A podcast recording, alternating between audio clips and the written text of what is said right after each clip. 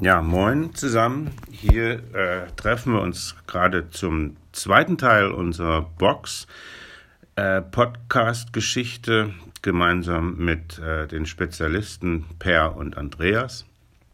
Und wir haben natürlich heute im speziellen Fall Fragen zu dem Boxgeschäft. Wie äh, läuft das ab? Wo gebe ich was ein? Wo finde ich äh, die App, wo ich das alles äh, hochladen kann und äh, zusammenstellen kann? Und da haben wir gerade was gefunden, was ganz Neues. Per, du hast das rausgefunden. Wie und wo lege ich eine, eine Box an? Also erstmal auch Moin von meiner Seite aus. Im Prinzip ist es ganz einfach.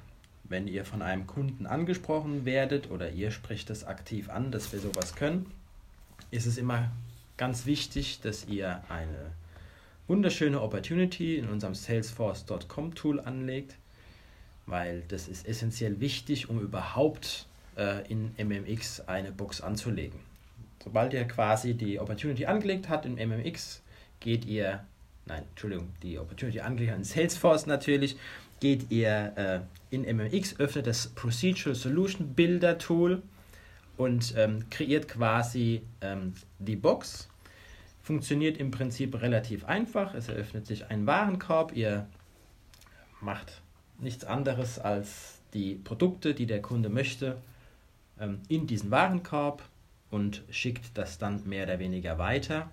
Das Ganze wird dann geprüft von Thomas oder von Christoph Stinkens, der das dann mehr oder weniger anlegt mit einer sogenannten PST-Nummer und diese PST-Nummer wird dann nach Europa transferiert und dann ist innerhalb von, sage ich jetzt mal, eins bis zwei Wochen diese Box kreiert. Entscheidend ist einfach noch für euch ganz wichtig, dass ähm, der Kunde immer ein Vielfaches von zwei bestellen darf. Früher waren das immer ein Vielfaches von sechs, ist es mittlerweile aber ein Vielfaches von zwei. Ganz wichtig. Das klingt ja relativ einfach. Ähm, wir sind ja ganz gut unterwegs im Boxgeschäft. Andreas, du hast da einen Überblick?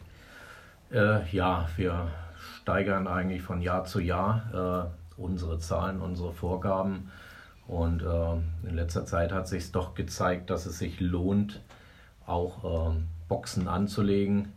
Äh, ein Beispiel ist jetzt, äh, wenn mal eine Backorder-Situation auftritt, haben wir doch jetzt Vorteile mit den Boxen, weil dort eigene Lagerbestände liegen und ähm, diese reichen länger wie in dem normalen Lager. Ja, ansonsten, Thomas, hast du weitere Fragen?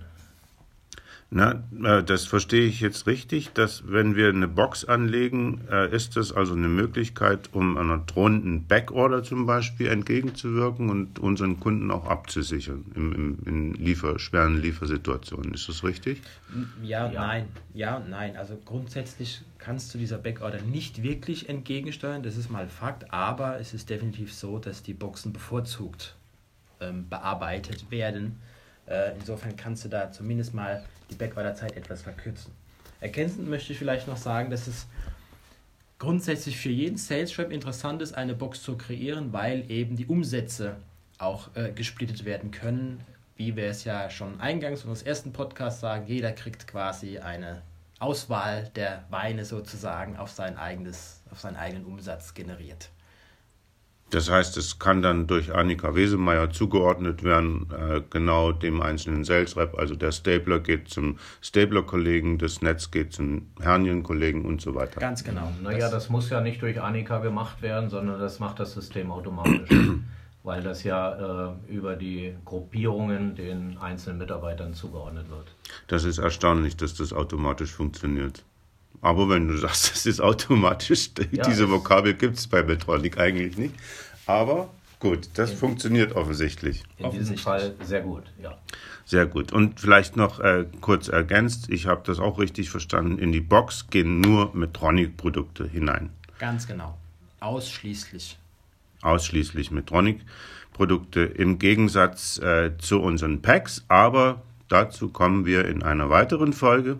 Ich bedanke mich an der Stelle und sage Tschüss und bis später. Wir hören uns bei Podcast Nummer 3 two packs. Bye.